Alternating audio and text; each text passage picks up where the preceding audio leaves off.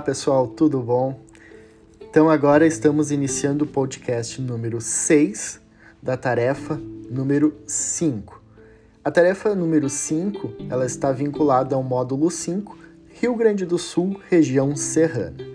Neste módulo, o desafio era o seguinte: se você conhecia né, como era produzido o menarosto, o pão colonial, o bauru de Caxias do Sul, o galeto primocanto, a polenta frita, o bucho de Otávio Rocha, o costelão à italiana de Flores da Cunha, entre outros preparos do Rio Grande do Sul, principalmente da região serrana.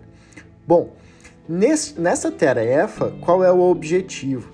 Vocês perceberam que existem dentro do módulo vídeos referente ao processo de produção destes preparos.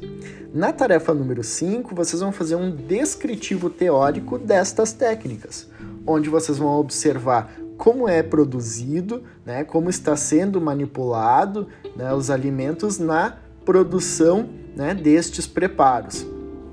Tragam, façam uma pesquisa prévia também referente aos preparos e introduzam o máximo de informações possíveis dentro deste descritivo teórico de técnicas.